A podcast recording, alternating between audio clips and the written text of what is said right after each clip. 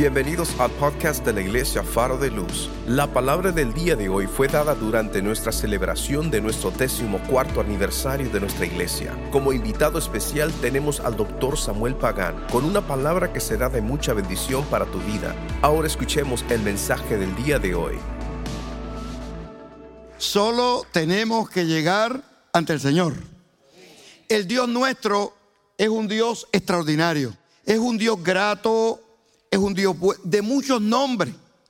Es el Dios altísimo, es el Dios roca, es el Señor paz, es el Señor de los ejércitos. Y cuando hablamos de Dios en la Biblia, estamos hablando del Señor creador, el Señor de los cielos y la tierra. Y en vez de nacer en San Juan de Puerto Rico, y en vez de nacer en Houston, Texas, y en vez de nacer en yo no sé en qué otro sitio por aquí, se le ocurre nacer en Belén. Belén de Judea. ¿Recuerdan lo que dice el texto bíblico? Y tú, Belén Efrata, ¿recuerdan el texto bíblico? La más grande de las tribus de Judá. La más pequeña. Si llego a ser yo que me manden a Nueva York. Ciudad de México. Una ciudad grande donde haya muchas cosas para ver.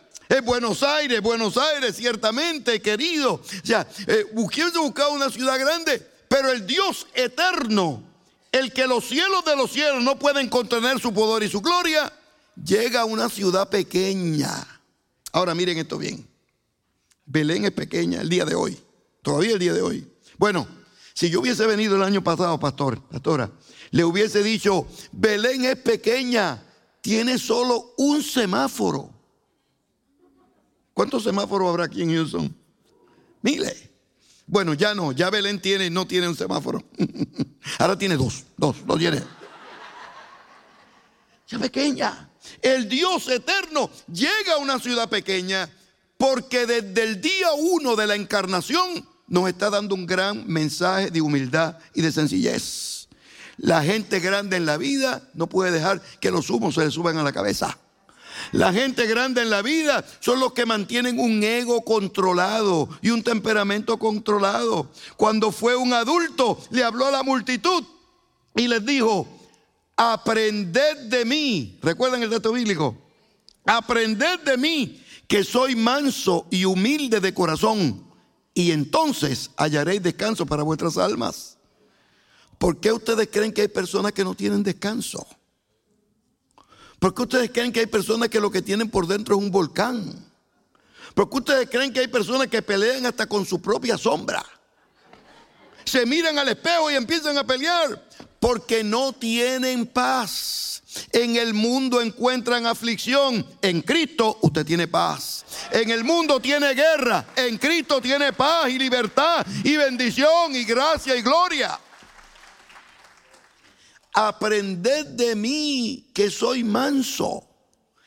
Y miren que la palabra de hoy es manso. Esteban, cuando vengamos al año, el año que viene hablamos de menso. Dios no quiere que usted sea menso. Dios no quiere que usted sea tonto.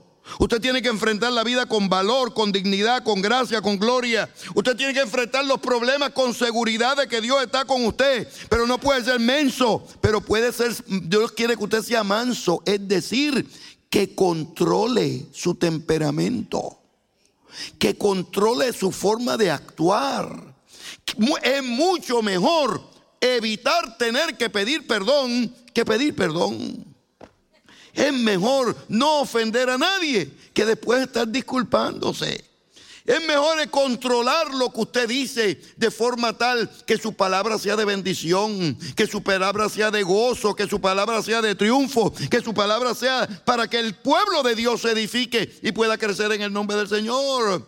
El Dios eterno se mete en la historia no para enseñarnos cómo es que se muere, para enseñarnos cómo es que se vive, cómo se vive con autoridad y valor, de forma tal que en el momento de la adversidad podemos decir con seguridad y con certeza, Dios es nuestro amparo.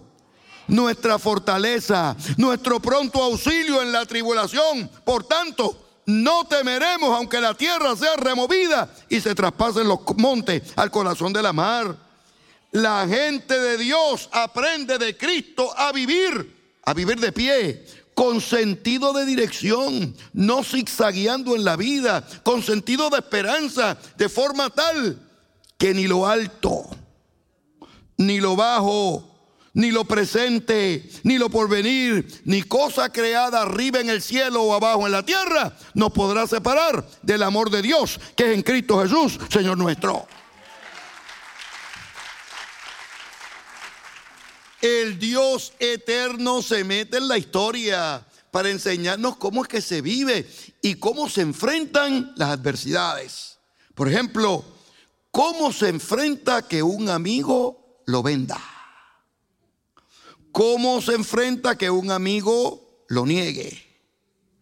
¿Cómo se enfrenta cuando le ponen a, uno la cruz frente a uno? Y uno tiene que tomarla. Y uno tiene que tener sentido de dirección. Y uno tiene que respirar hondo. Y uno tiene que entender que si Dios es con nosotros, ¿quién podrá contra nosotros?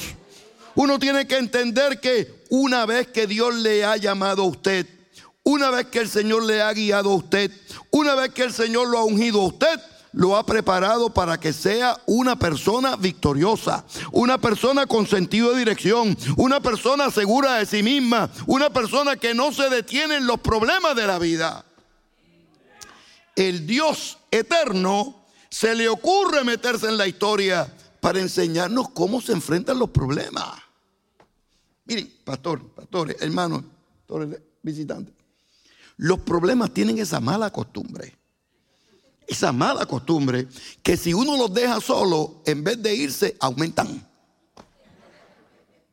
Tienen esa mala costumbre que si uno los ignora, se van detrás de nosotros que muchas veces, posiblemente de Argentina, viene alguien allá y lo llama por teléfono los pastores o de Puerto Rico y de México. Le dice, mire pastor, yo me voy a mudar allá a su, a su, porque yo tengo problemas en Puerto Rico. Y yo tengo problemas en Buenos Aires. Y yo tengo problemas en México. Y cuando llegan a Houston y abren la maleta, lo primero que sale es que el problema. Porque muchas veces el problema no está allá está acá. ¿Cómo usted trata a su esposa? ¿Cómo usted trata a su esposo? ¿Cómo usted trata a sus hijos? ¿Cómo, ¿Cómo, usted reacciona a un chiste inadecuado en el trabajo o en la escuela? ¿Cómo usted actúa frente a las adversidades y, y los conflictos de la vida? El Señor nos da el poder y la autoridad para enfrentar los problemas y para solucionarlos. Porque los problemas alguien los empezó y alguien los tiene que acabar.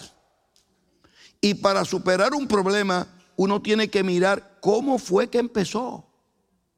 Identificar las causas de ese problema para evitar el problema posteriormente.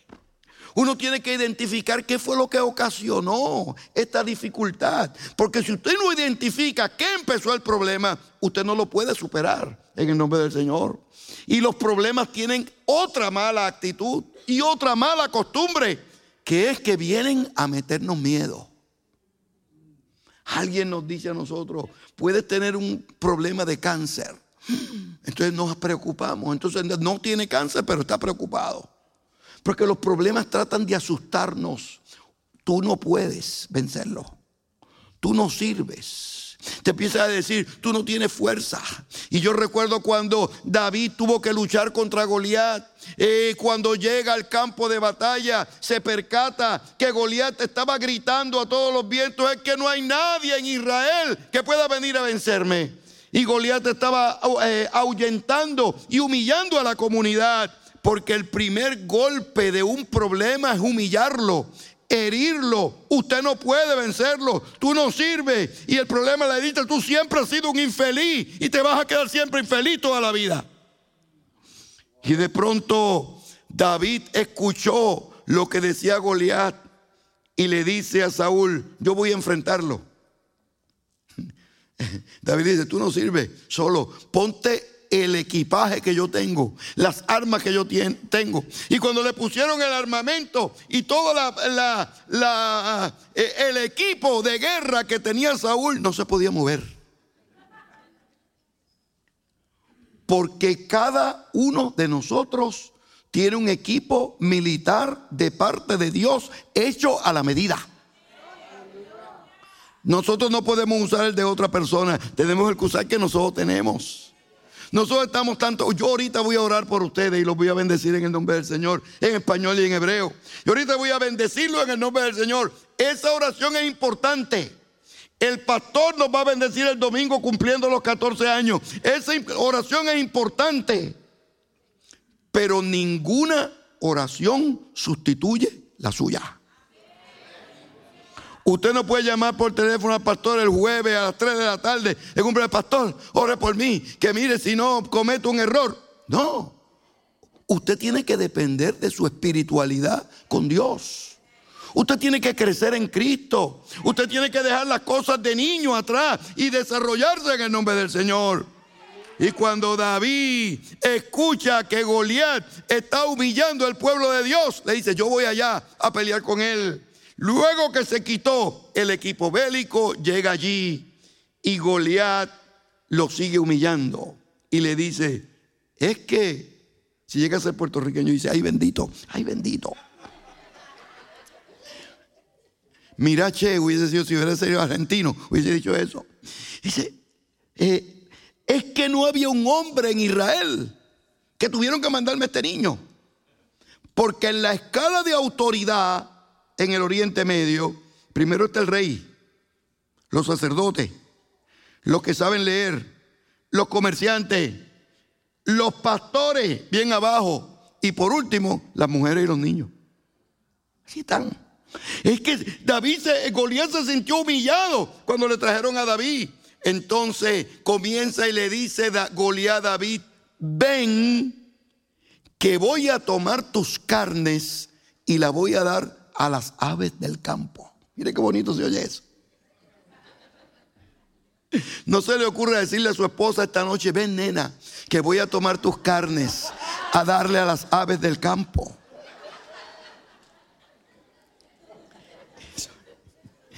Eso en hebreo es una maldición. Lo que quiere decir es que te voy a matar y te voy a dejar en el campo para que los buitres te coman.